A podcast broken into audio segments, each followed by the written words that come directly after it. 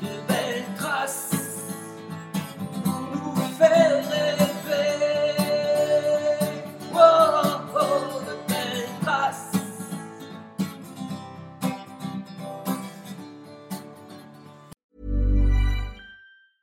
Hiring for your small business? If you're not looking for professionals on LinkedIn, you're looking in the wrong place. That's like looking for your car keys in a fish tank.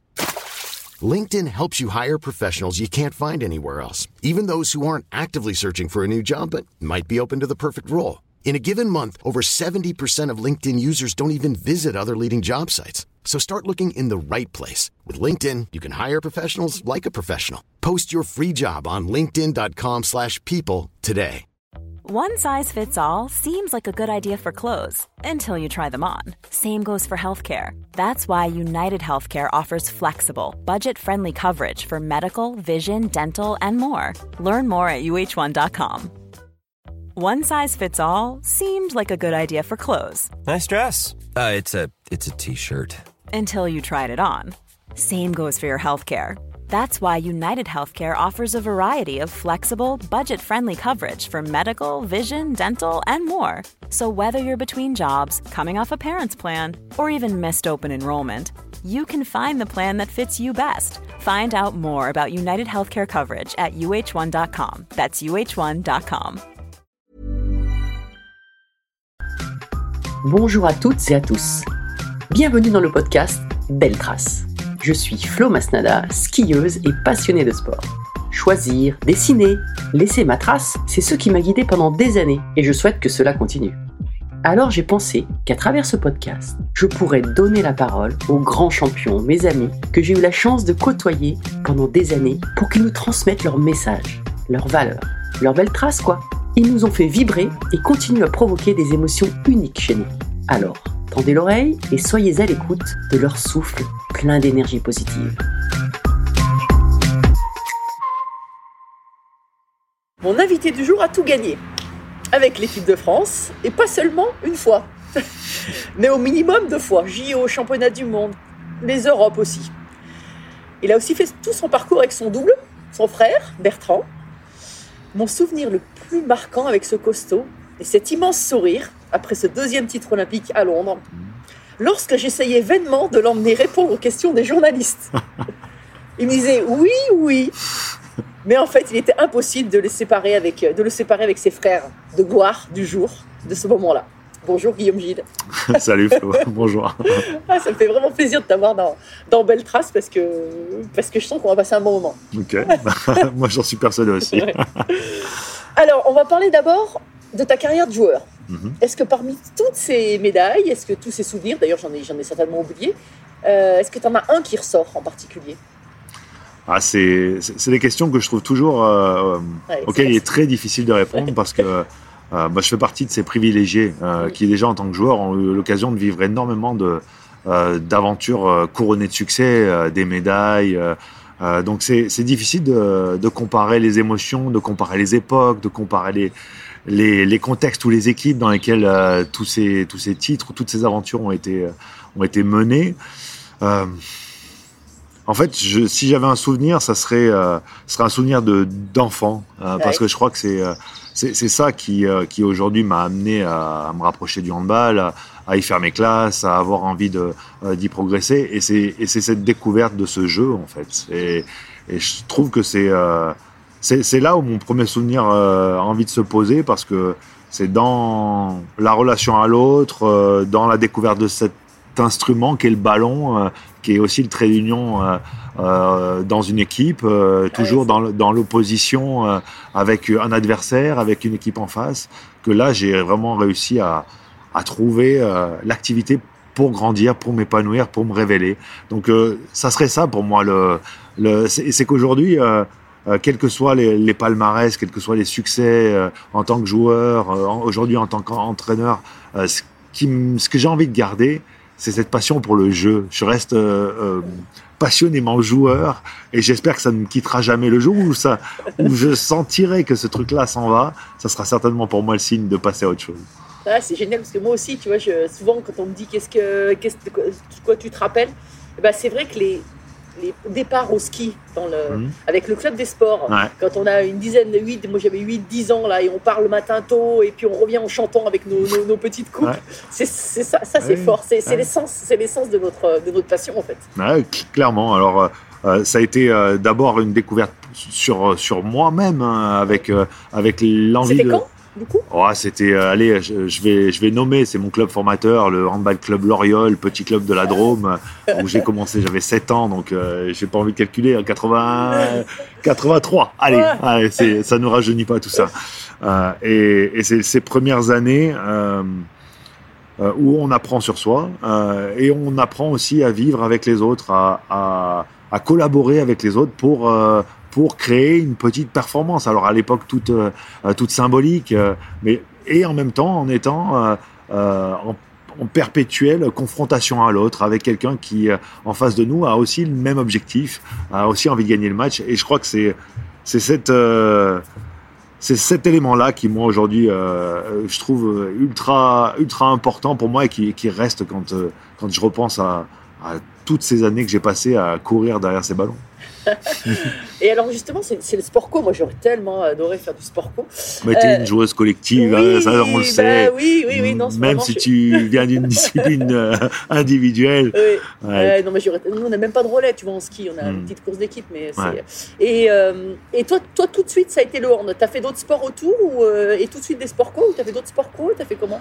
En fait, j'étais un, un garçon euh, euh, avec beaucoup d'énergie, un peu, un peu turbulent, qui brassait un peu dans tous les sens et qui aimait toutes les activités sportives. Dès que ça mettait le corps en, en mouvement, euh, euh, j'étais attiré par ça et et pourquoi le handball? Alors, d'une part, c'est une histoire un peu familiale avec, euh, avec euh, un environnement qui était déjà très impliqué euh, au niveau associatif, dans euh, la gestion, l'encadrement des équipes, du club. Donc, j'ai baigné C'est tes depuis parents qui étaient là Ouais, mes parents qui étaient là-dedans et donc euh, mes plus petits souvenirs de handball, je les passe dans les tribunes le samedi euh, euh, de du mini hand jusqu'à l'équipe première qui joue euh, dans les tribunes à regarder tous ces matchs, à me retrouver à traverser le terrain au mauvais moment. euh, Ah oui, au moment où ça joue. Enfin voilà, c'était ça.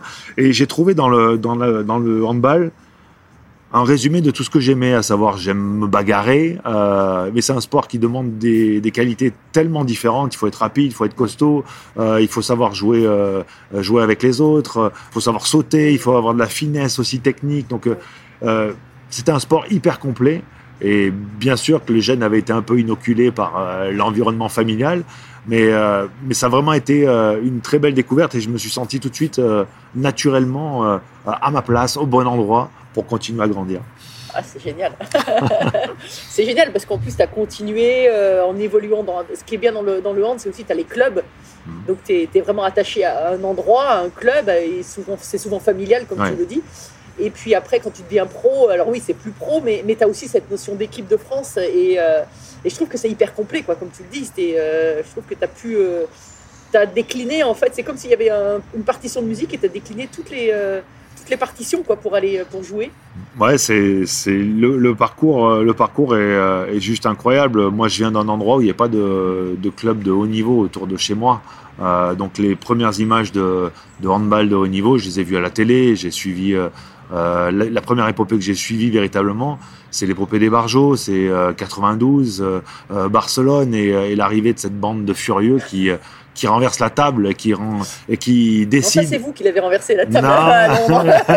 ouais, mais euh, symboliquement, c'est mes aînés, euh, euh, c'est les Barjots qui, qui là aussi nous ont fait prendre conscience que c'était possible. On n'était pas qu'un sport de qu'un sport de préau, on n'était pas qu'un sport scolaire, et nous ont euh, ouvert ce chemin. Ils ont tracé ce premier sillon euh, dans le dans le concert des, des, des sports qui euh, qui comptent en, en France, et, et on leur doit une quelque chose d'énorme parce que on est, on est tous des héritiers de cette dynastie-là. On est tous des. mais, mais tout le monde, en fait, parce que souvent on parle de France 98, des- Ouais. du foot, mais quelque part, c'est- d'abord le hein, qui, a, Ouais. qui, a, Ah, mais qui a- clairement, qui ouais, a- ouais. qui a vraiment décomplexé les sports co français et cette culture de la, de la gagne et puis de bien la, sûr.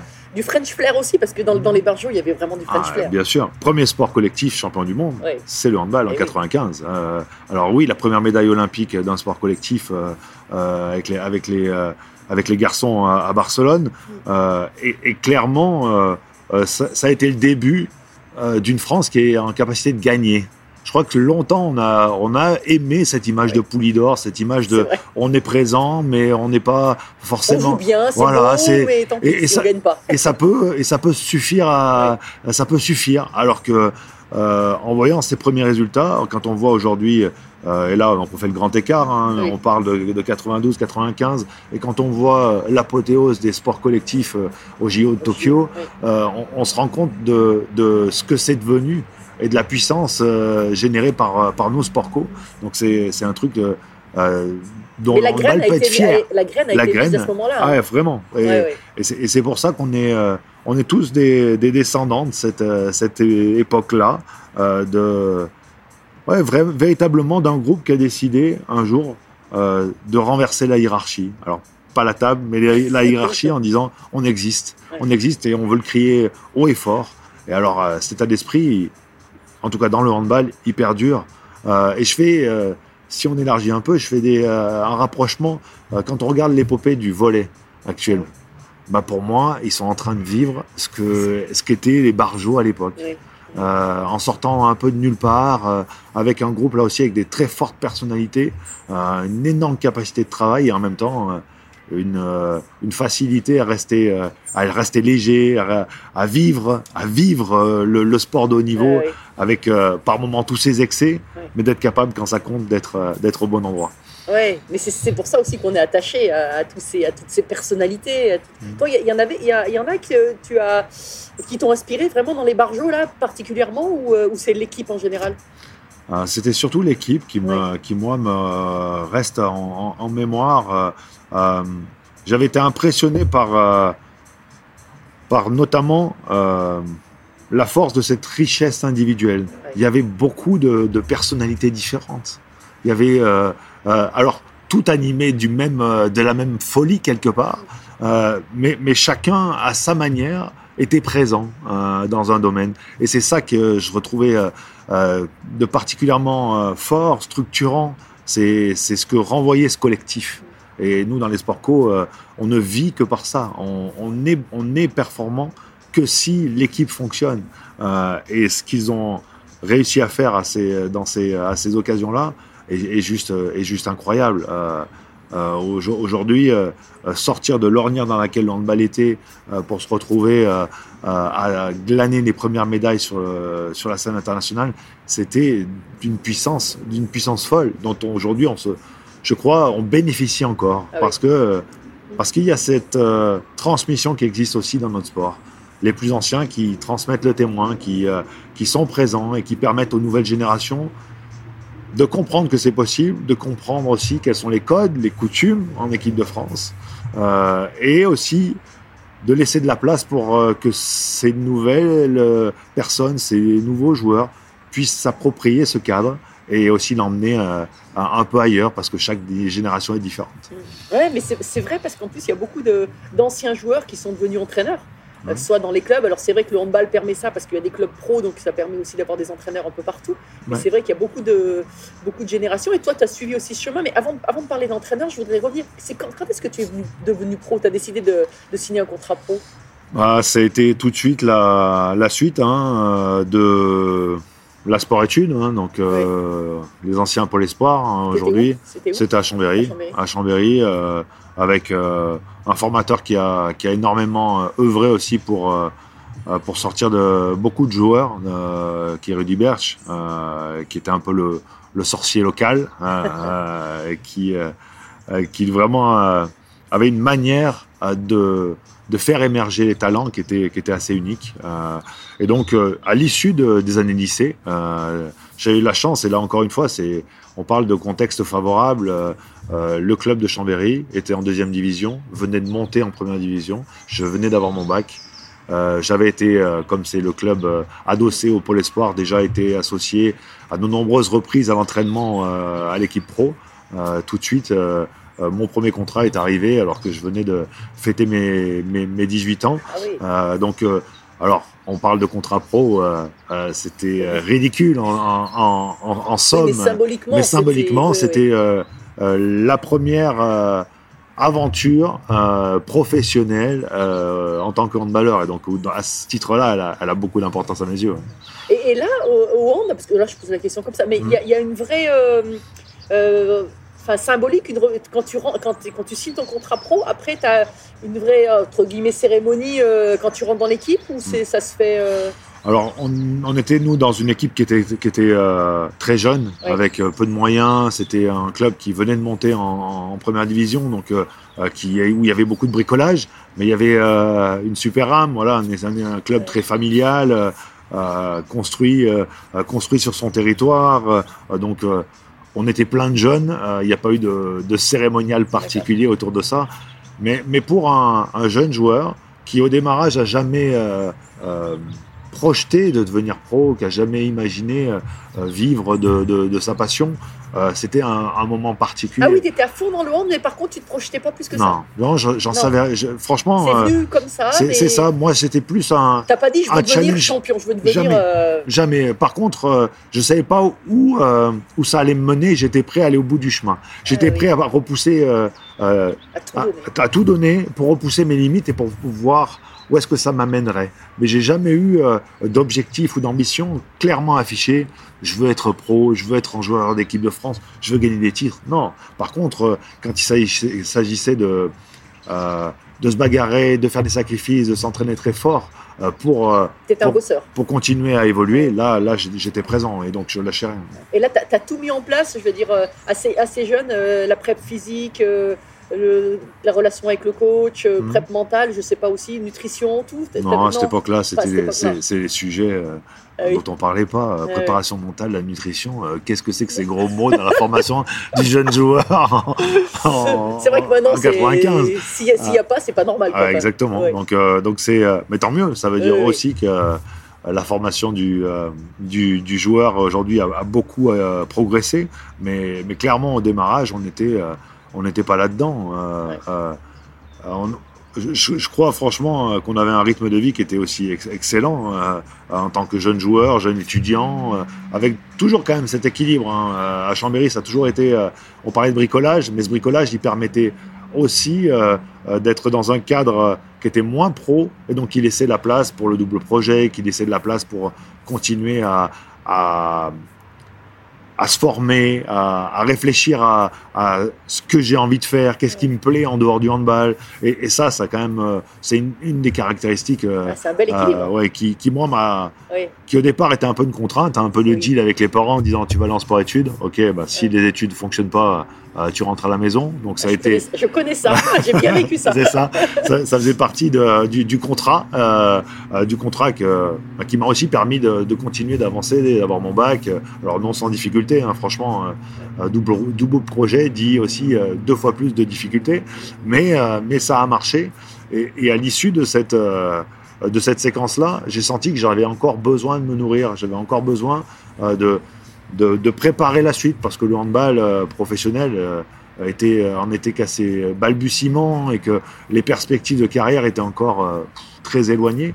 Donc il y avait toujours cette réflexion de euh, comment je continue de profiter pleinement de ce que je suis en train de vivre et dans le même temps, euh, comment je prépare euh, le plan B ou en Oui. tout cas ce qui doit aussi me faire vivre euh, potentiellement à côté du handball euh, sur les 40 prochaines années. Donc c'est- c'était, euh, ça a toujours été très présent. Et, Et tu as fait quoi, du coup? bah, j'étais euh, à Grenoble en Ouais, STAPS. en STAPS, euh, ouais. je vivais sur Chambéry, je faisais des allers-retours tous les jours, euh, Ah m'entraînais sur le campus à midi, euh, je revenais le soir pour m'entraîner avec le club. Enfin, une, une vie euh, très rythmée, euh, avec euh, là aussi il faut un engagement quand même fort hein, pour arriver à, à mener tout de front. Mais c'est ce qui me plaisait. Donc, Tu étais le seul dans l'équipe à faire, il y en a d'autres qui le faisaient aussi? non, non, on était, on était plusieurs à, être alors sur Grenoble et en, et en STAPS parce que Oui. c'est encore aujourd'hui, même si l'offre s'est beaucoup euh, euh, élargie, Oui. enrichie au niveau des formations euh, susceptibles de coller à, Oui, la vie, exactement, à, à la vie d'un sportif de haut niveau. Euh, au démarrage, ça restait quand même celle qui, euh, euh, qui était la plus adaptée.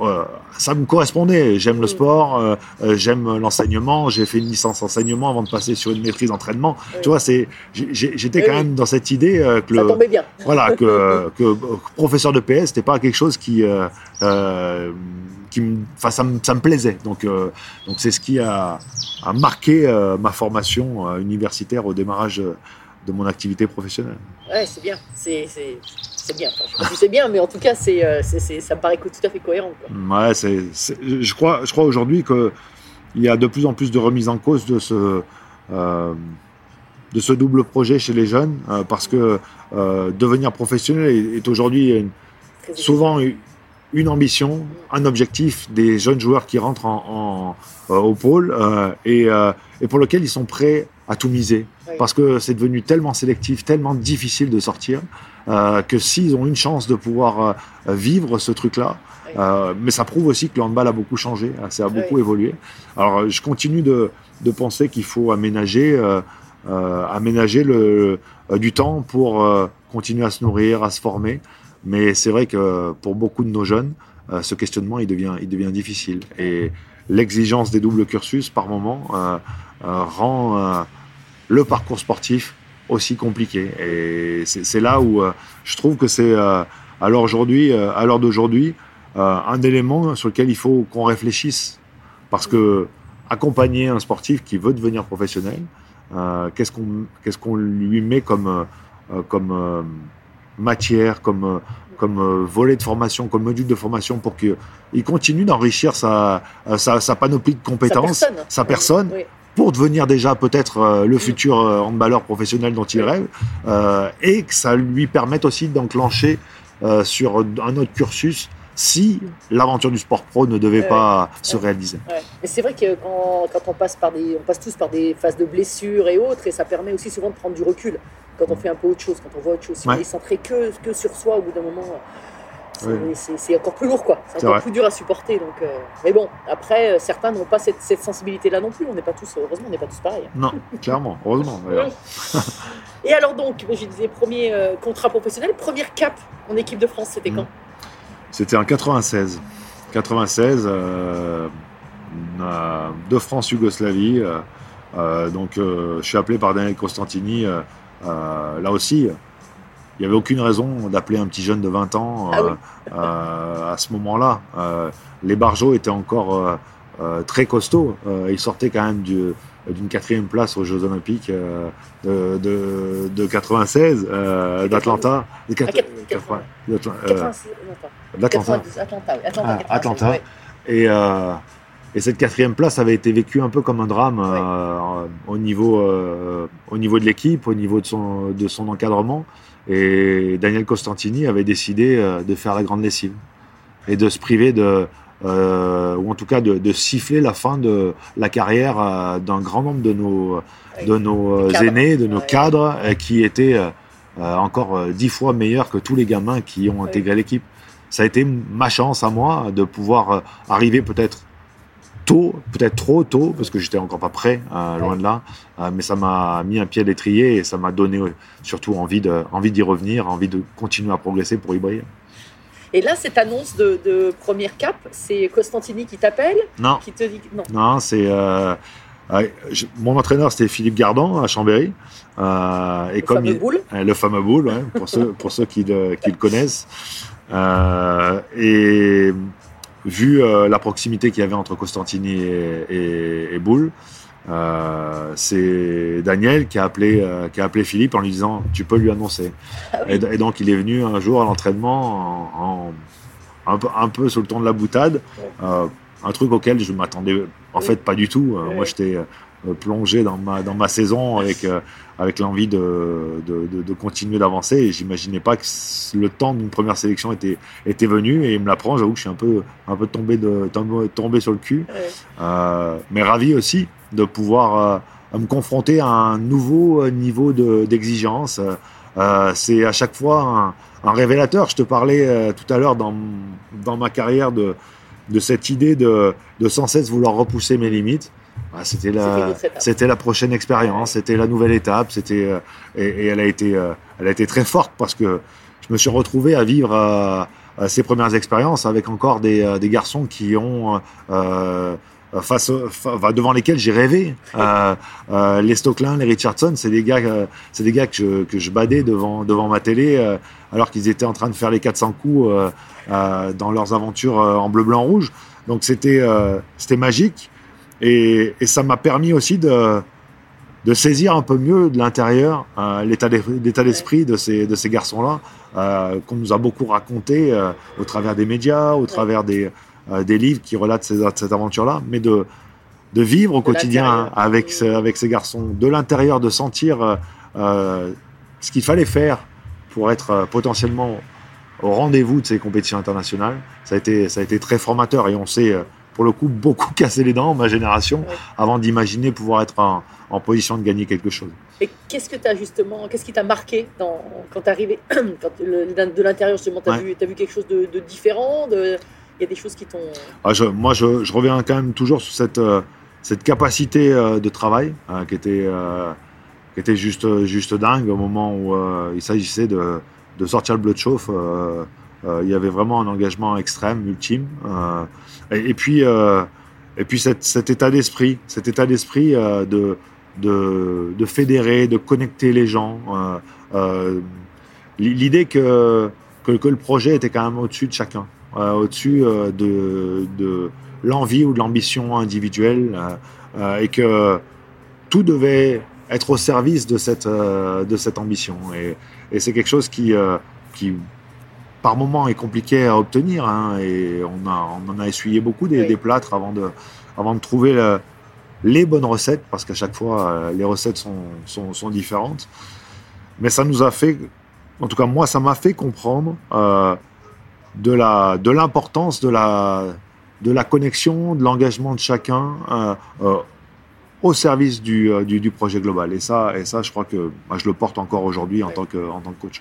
Ouais, ouais, Alors juste avant de parler de, de ton rôle de coach et puis, puis d'autres choses, euh, est-ce que tu avais un rituel particulier quand tu, avant de rentrer sur le terrain, dans le vestiaire ou euh, je sais pas. Je, je suis pas superstitieux, mais finalement, je vais arriver à trouver quand même des choses Ouais. que je faisais à chaque fois. Donc, euh, Ouais, va, comprendre. Non, mais c'est Ouais. pas de la superstition, c'est de la, c'est de la mise en condition. Ouais, c'est c'est ça. C'est euh, c'est une activation et, c'est toujours un peu perso. Euh, chacun, il va y trouver, va y trouver le moyen d'être à la fois euh, au meilleur niveau d'activation, au meilleur niveau de relâchement, parce que la performance né- nécessite euh, du relâchement, nécessite d'être assez tranquille, en même temps d'être suffisamment en énergie pour pouvoir délivrer le maximum de, de son potentiel euh, corporel euh, et puis d'être clair aussi euh, dans la tête. Et donc le truc un peu con que je devais, je devais vraiment gaver mes partenaires, je m'amusais à faire des tricks un peu avec les ballons, que ça soit en, jonglant, que ça soit en essayant de faire, de, faire des, c'est des trucs un peu, un peu idiots, mais im- imagine-toi, tu as, un porte-manteau. Euh, et pendant 30 essais, j'essayais de faire en sorte, avec un rebond, de venir coincer ma balle au-dessus du porte-manteau, tu vois. Et, et boum, et boum. Un- un peu- ça fait un peu autiste, un peu Oui. toqué, mais, mais, mais c'était ma manière à moi de, euh, de, de rentrer dans mon match et de rentrer dans, dans, ouais, dans, dans le mouvement, dans l'énergie du, du combat. Ouais. Et tu avais, quelque chose, une phrase que tu disais, un, un mot que tu disais ou euh, Non, sou- souvent je me, je me enfin, souvent c'est un peu la manière que j'ai d'être, hein. c'est-à-dire que euh, j'intellectualise quand même pas mal, pas mal les choses et, mon moyen, une fois que euh, physiquement j'étais présent, c'était de, de me rappeler euh, à quoi j'allais être confronté.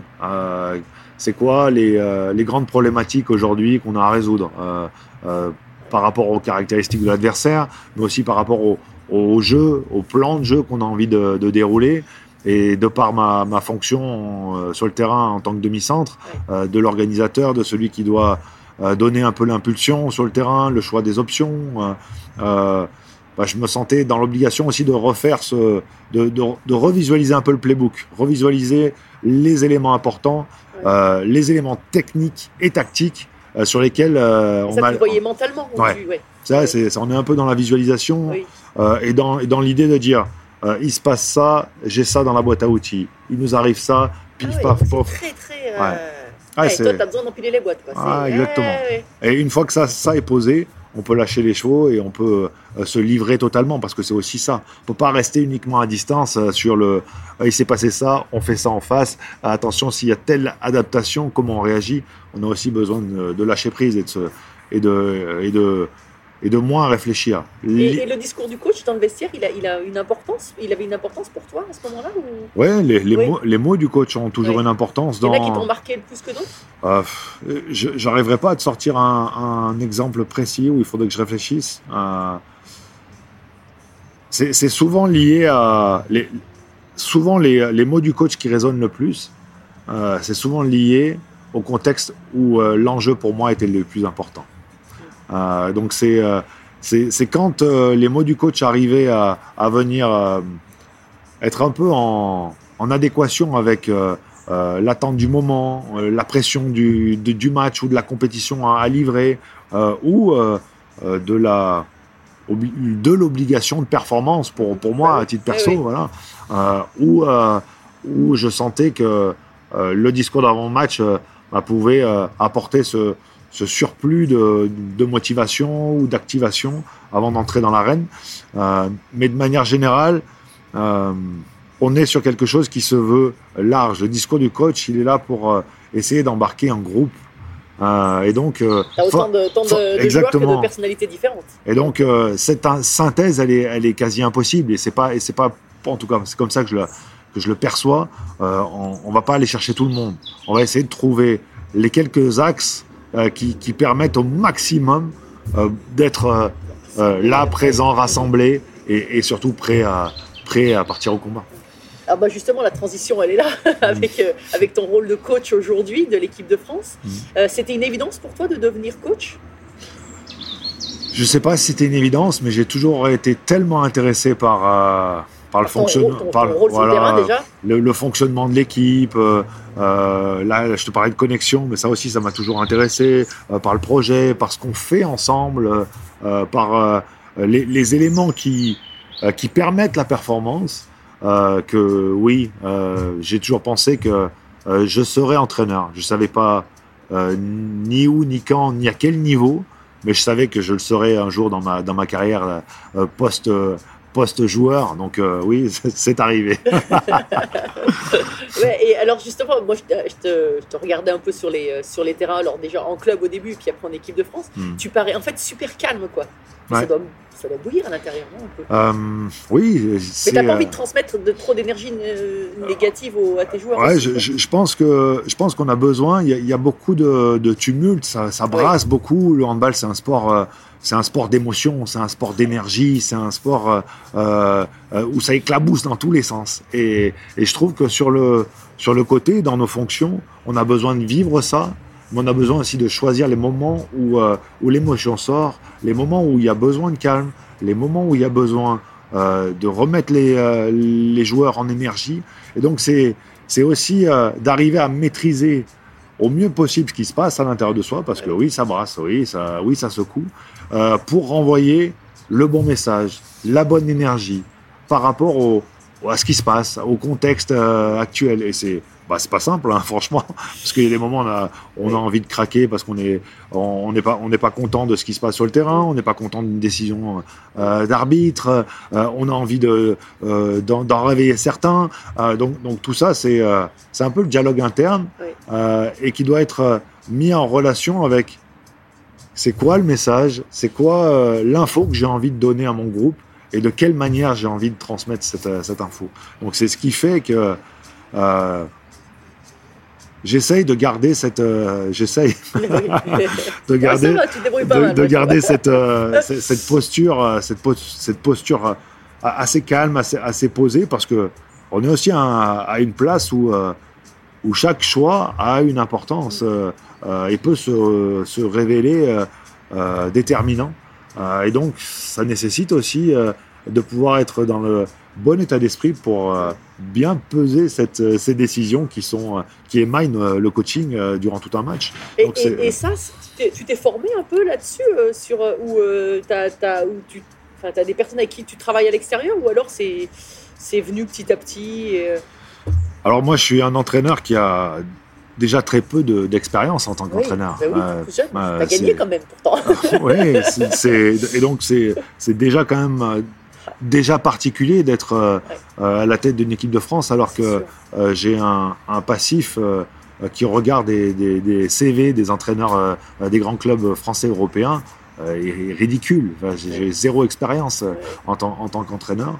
Donc il y a la nécessité déjà de euh, d'être euh, aligné avec euh, ce qu'on renvoie dans cette euh, fonction-là, ce qui est déjà pas facile. Oui. Euh, euh, et c'est là-dessus que moi je me suis euh, je me suis attaché à, à trouver euh, le costume qui me va le mieux et à, et à le garder et à être le plus aligné possible entre ce que je suis euh, et euh, ce que euh, ce que je vais faire durant euh, euh, durant ces matchs, durant ces entraînements, durant ces stages, avec la casquette euh, entraîneur de l'équipe de France. Donc c'est là aussi des expériences, hein, euh, et, et chaque expérience nouvelle vient enrichir un peu le, euh, le, le référentiel, mais il y a du, il y a du job, il y a du job. euh, oui, il y a, il y a à la fois tout le travail aussi euh, euh, autour du staff. Aujourd'hui, on est dans des staffs qui sont très élargis, euh, Oui. euh, et, qu'on- et donc euh, l'addition de toutes ces compétences fait que, avant de prendre une décision, avant de, de réfléchir à des, à des choix stratégiques, euh, euh, j'ai des adjoints, j'ai des gens sur lesquels je, je compte euh, et sur lesquels je m'appuie euh, fréquemment, de manière très forte, pour étayer mes, mes choix, les décisions qu'on a à prendre. Donc c'est c'est aussi ça, c'est aussi une partie importante. Il y a ce qui se passe pour soi à titre individuel, il y a comment on fait vivre l'organisation, la vie du staff, euh, toujours au service du projet, au service du match ou, ou de ce que l'on est en train de, de, de- de préparer. Euh, et puis il y a aussi la relation aux joueurs. Ouais, bah, qui sont- qui aussi des, re- relais euh, toi, tu jouais- essentiels. Oui, toi, oui, tu as fait le relais déjà dans Ouais. l'équipe avant euh, avec Claude Onesta, c'est ça, avec, Ouais. avec d'autres. Et maintenant aussi, tu te retrouves aussi avec des joueurs euh, comme Luca Carabati, euh, Luca et, et Nicolas. Alors surtout Nico, Surtout Nico, Nico. et anciennement euh, euh, Mika Guigou et. Nick- d'accord. C'était les, les- trois, les anciens, les, trois gardiens du temps. et tu t'es vraiment aussi appuyé avec, Ouais. sur eux là pour, euh, pour la dernière campagne euh, Bien sûr. Euh, olympique. Ouais. les Jeux Olympiques, et tu, tu le sais aussi bien que moi, c'est une compétition à part. Il n'y a rien qui, qui n'atteint euh, cette compétition-là en termes d'enjeux, en termes de... euh, tous les superlatifs peuvent, être utilisés pour, pour décrire les Jeux. Or, l'expérience des Jeux, elle ne se remplace pas. Quelqu'un qui l'a pas vécu euh, a beau euh, euh, essayer de se nourrir euh, des expériences des autres, euh, quand on n'a pas été à l'intérieur de cette machine, quand on n'a pas compris ce qui s'y passait, euh, c'est très difficile pour un jeune joueur d'arriver et d'être en mesure de délivrer euh, toute la quintessence euh, de, son, de son talent. C'est pour ça que dans cette aventure-là, euh, moi j'ai trois garçons là qu'on vient de nommer qui ont fait cinq jeux. C'était leur cinquième jeu à, Tokyo. Donc c'est déjà en termes de longévité, c'est juste dément. Alors c'est notre sport qui, le- qui le permet, hein, et puis c'est leur, leur capacité à durer qui est aussi remarquable. Mais donc au sein de ce groupe, dans des générations très différentes, on avait un équilibre à trouver entre la jeunesse, la fougue, l'envie de, euh, de, tout, de tout, euh, tout arracher, de tout atteindre, euh, et l'expérience, les gens qui connaissent les dangers d'une compétition olympique, qu'ils ont déjà vécu, qui ont déjà eu du succès, euh, du succès, et donc qui, euh, à chaque fois, connaissent euh, le chemin et la difficulté du chemin qui est à construire pour arriver à, à- pour arriver à gagner des, des- des médailles. Donc, euh, bien évidemment que je me suis appuyé sur eux, bien évidemment que cette expérience-là, elle est au sein du- d'un groupe, elle est inestimable et elle est à valoriser. Et, euh, et c'était euh, dans la dernière campagne aussi un rôle très fort qu'ils ont porté en interne vis-à-vis du, du reste du groupe. Et, et c'est aussi un truc qui, qui est un élément fort dans le handball. Je te parlais de transmission intergénérationnelle. Bah, elle se passe aussi au sein des équipes. Euh, c'est les, c'est, les plus vieux qui nous ont ouvert le chemin.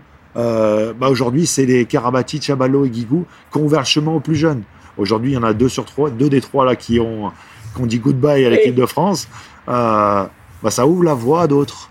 Ça, ça pousse aussi les plus jeunes à grandir, à prendre plus de responsabilités, à, à sortir un peu plus les ailes pour que, cette, euh, que ce cercle un peu vertueux il puisse aussi euh, se poursuivre. Et c'est, et c'est en ça que euh, c'est important aussi de, de préserver ces équilibres hein, entre les générations.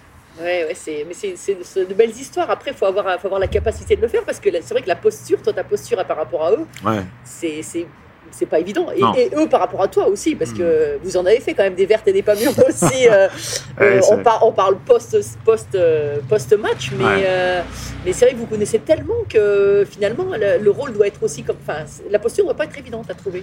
Non, non, euh, elle, est- elle est pas évidente, mais, Mais c'est la passion qui vous relie. mais, en fait, il faut, il faut que ça reste simple. Simple et clair. C'est que oui, on a été des, euh, des, compagnons de combat euh, pendant des années. On a vécu plein de choses qui nous lient euh, à jamais. Mais aujourd'hui, dans nos rôles respectifs, bah, les choses évoluent un peu. Ça ne veut pas dire que on n'a pas à se retrouver sur ce qui a aussi fait de nous des équipes performantes, à savoir la capacité à communiquer, à se dire les choses quand ça va pas ou quand, ça va bien, et surtout à-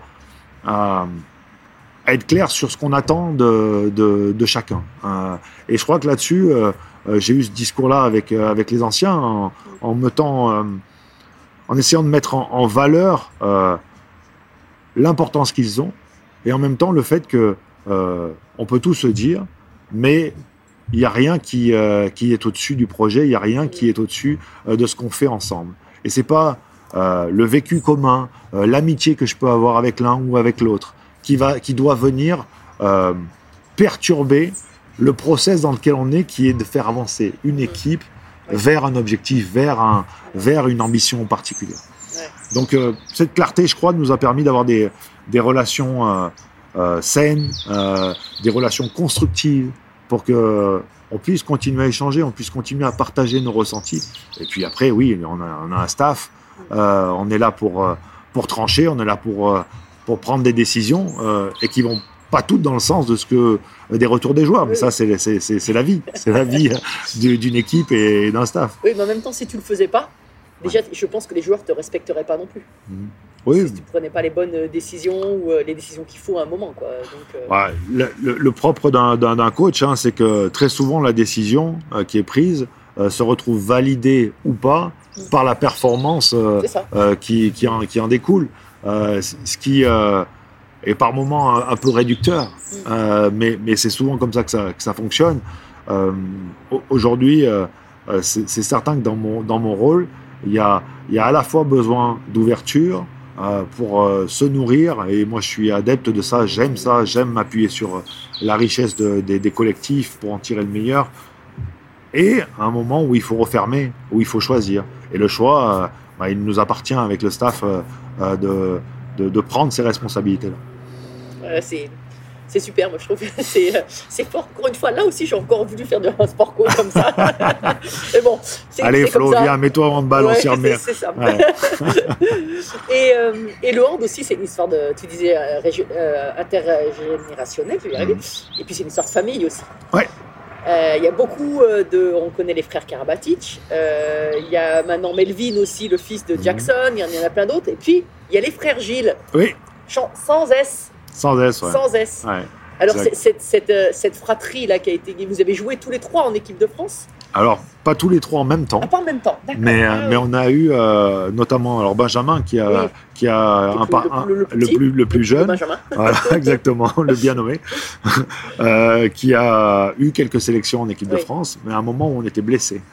Ah, Euh, donc, euh, on a tous connu les joies de, de porter euh, le maillot bleu blanc rouge, mais pas, mais pas ensemble euh, au niveau international. Par contre, euh, avec Chambéry, on a eu euh, ce bonheur de vivre euh, bah, l'épopée, euh, l'épopée de Chambéry, euh, son arrivée au plus haut niveau, euh, le titre de le champion de France oui. en 2001, où on était euh, tous les trois Oui. sur le terrain durant cette saison. Euh, c'est juste un peu, un peu dingue hein, de se retrouver trois frangins, euh, tous les trois euh, se retrouver pro de notre discipline, de jouer tous les trois en même club, euh, d'avoir ces succès-là, ou en tout cas ces, euh, ces, euh, ouais, ces expériences-là à partager, euh, c'est juste fou. Donc euh, t'imagines bien que les discussions du dimanche midi euh, autour du poulet rôti frites euh, tournaient un peu autour de la balle qui colle. Ouais, c'est incroyable. Et, et, euh, et même avec, avec Bertrand, vous avez même joué dans les clubs en Allemagne aussi, Ouais. dans, hein, euh, ensemble. Alors c'est c'est la particularité de, de nos parcours de, de haut niveau avec euh, avec Bertrand, c'est que euh, on, on était euh, Benjamin, c'est, il a quand même six ans de moins que, Oui. que moi, euh, et donc on est arrivé à la fin d'un, cycle avec Chambéry, et tous les deux, de manière assez, assez simultanée, l'envie est arrivée de vivre autre chose, une nouvelle expérience, de se mettre en danger. Euh, et donc, euh, on a d'abord cherché de, de manière individuelle, ce serait quoi le, le club en Allemagne qui aurait besoin de, de l'un d'entre nous, des compétences de l'un d'entre nous. Et puis, il s'est trouvé que euh, un club a dit, bah non, en fait, euh, euh, nous, on veut, prendre le, le, le doppelpack. on, veut, on veut les deux frangins. Et donc, on s'est retrouvés tous les deux à, vivre l'expérience en Allemagne. Et l'expérience en Allemagne a été tellement riche, on est resté 10 ans dans le même club. Et, là aussi, euh, manière, alors, c'est étrange, hein, mais qu'est-ce qui fait qu'on s'est retrouvés dans les mêmes moments à réfléchir aux mêmes suites? Euh, Avec Hambourg, on arrivait à un moment de nos carrières où euh, l'idée de rentrer, euh, euh, qu'est-ce qui se passe pour nos enfants qui avaient une culture franco-allemande ou, ou plutôt allemande que française. Oui. On s'est dit bah, quand, quand est-ce que quand est-ce qu'on rentre, comment est-ce qu'on se facilite aussi le retour en France, et donc on s'est retrouvé dans les mêmes discussions, les mêmes réflexions, et auxquelles on y a trouvé les mêmes réponses. Un retour au Bercail, un retour à Chambéry pour un dernier tour de piste euh, ici pour boucler cette euh, cet incroyable euh, parcours professionnel. Donc donc oui, juste juste dément quand on quand on revient, et puis aujourd'hui on est quand même encore très très proche et même si euh, Benjamin vient d'ouvrir un euh, vient d'ouvrir un il est, il est il est officiellement kiné ça y est Ah bon, Euh, ah, il- je savais il- pas. il- est vice-président de, de la Fédé aussi. alors, de, de Londres. alors ça c'est Bertrand, Bertrand, Oui, Bertrand, vi- ah oui. vice-président de la Oui. Fédé, il s'occupe du, du club pro et de l'association à Chambéry, manager. Et euh, c'est Benjamin qui vient d'être euh, fraîchement diplômé euh, et qui est kiné et qui a ouvert son cabinet à l'académie de Chambéry. Donc Ah oui, donc c'est toujours. on est quand même toujours très proches. ouais. c'est ouais, c'est génial, quoi. Pourtant, petit, ça devait, ça devait fighter entre les frères, non? Ouais, on était nos meilleurs et camarades de bagarre et, et de jeu, c'est aussi ça. hein. donc, il y avait très peu d'écart avec euh, mon frère Bertrand, 20 mois, donc on était vraiment euh, tous les deux en- ensemble, tout petits. Et dès que Benjamin était en, en mesure de se, de, se mesu- de, de venir au, au combat avec nous, ah oui, on s'est retrouvés à trois. Et trois, c'est le, c'est le chiffre parfait. hein. Ouais. Il y, a- il y en a toujours un qui ramasse contre deux. On ne demande pas qui c'est. hein. non, non, non, c'est bien parce que c'était tournant. ça tournait, ouais, voilà. Bon, malheureusement, on arrive bientôt à la fin du podcast, je vois. Euh, J'ai encore, encore quelques questions quand même. Ouais. Est-ce que est-ce que tu as une, une devise dans la vie, un, un motto, comme on dit en anglais? Pas trop, je crois pas. Mais en fait, je me suis jamais posé la question euh, parce que j'ai l'impression que ça euh, que ça m'enfermerait. Voilà. Ouais, Ouais. Il y a plein de choses qui me, qui me parlent et qui résonnent, euh, mais il y a quand même cette idée que allez, si, si, je, je, je vais me lancer pour toi, Flo. Allez. Allez, ah, trop. Euh, non, je crois, je crois qu'il y a, je crois vraiment que tout est possible et que et que quand, euh, quels que soient les rêves les, plus les plus dingues qu'on puisse avoir, euh, euh, ils sont ils sont euh, potentiellement à réaliser et qu'on peut et peut les atteindre et qu'il faut qu'il faut pas se priver de rêver. Vraiment, il faut faut croire faut croire en ces dans les choses qui nous, qui, nous, qui nous donnent de l'énergie, qui nous font avancer, qui nous permettent de, de devenir de, de, de meilleures personnes. Et donc, donc oui, c'est ça, qu'il n'y a, a rien d'impossible dans- sur Terre, dans la vie. Mais ça, c'est parce que pendant des années, tu as vu le sponsor euh, Mais, qui, qui avait ce slogan. mais je, je- non, franchement, euh, euh, même si j'ai une petite amitié euh, particulière avec ce Avec partenaire, hein, c'est clair.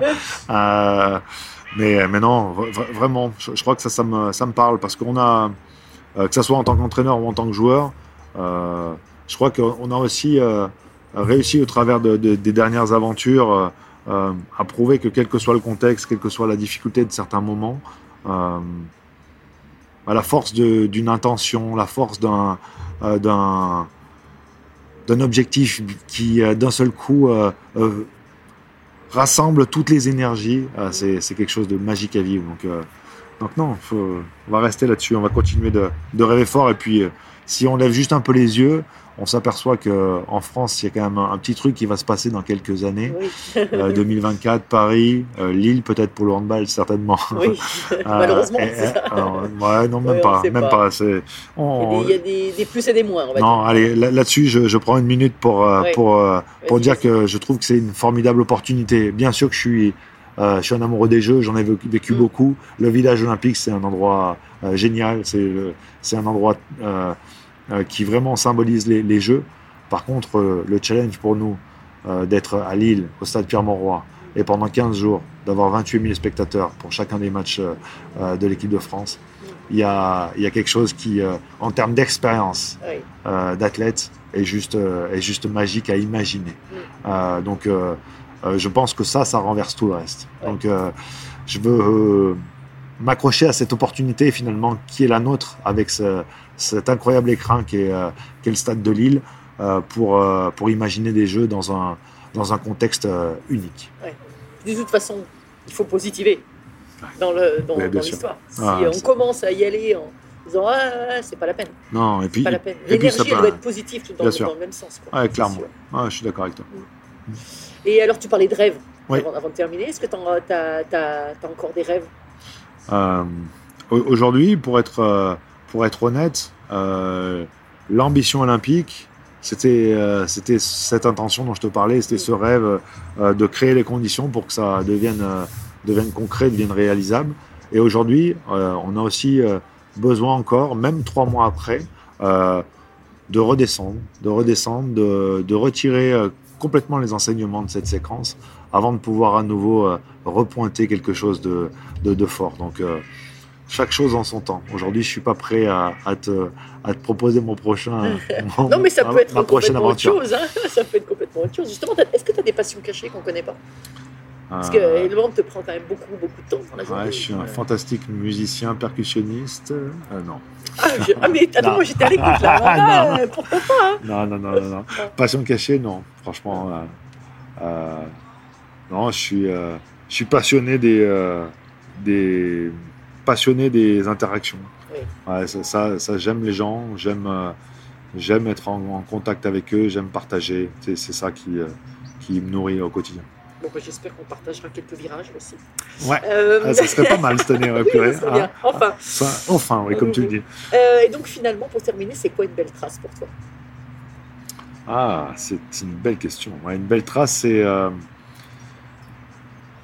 c'est quelque chose qui, qui t'amène sur la tangente, c'est-à-dire qui te permet de, de prendre suffisamment de, de, de, de, risques, euh, suffisamment de, euh, de vitesse euh, pour pouvoir euh, vivre pleinement l'instant euh, euh, et en même temps garder un, un certain niveau de contrôle, un certain niveau de maîtrise. euh, et une belle trace, c'est euh, quand dans le sport co, euh, bah, tout le monde est dans cette trace. Tout le monde fait la trace, tout le monde fait cette belle trace. ah bah merci, écoute, c'était parfait. Merci Flo. Merci. Merci à tous, chers auditeurs passionnés.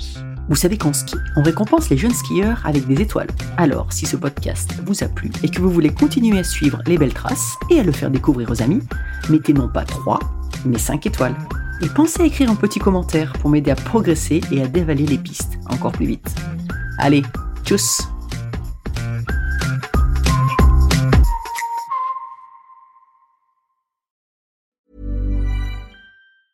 Small details are big surfaces. Tight corners are odd shapes.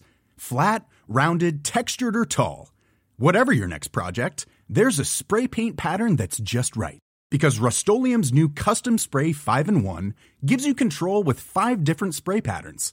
So you can tackle nooks, crannies, edges, and curves without worrying about drips, runs, uneven coverage, or anything else. Custom Spray 5 in 1.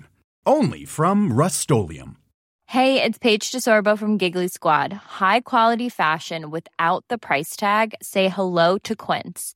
I'm snagging high-end essentials like cozy cashmere sweaters, sleek leather jackets, fine jewelry, and so much more. With Quince being 50 to 80% less than similar brands. And they partner with factories that prioritize safe, ethical, and responsible manufacturing. I love that. Luxury quality within reach. Go to quince.com slash style to get free shipping and 365 day returns on your next order. Quince.com slash style. Mom deserves the best, and there's no better place to shop for Mother's Day than Whole Foods Market. They're your destination for unbeatable savings, from premium gifts to show-stopping flowers and irresistible desserts. Start by saving 33% with Prime on all body care and candles. Then get a 15-stem bunch of tulips for just $9.99 each with Prime. Round out Mom's menu with festive rosé, irresistible berry chantilly cake, and more special treats. Come celebrate Mother's Day at Whole Foods Market.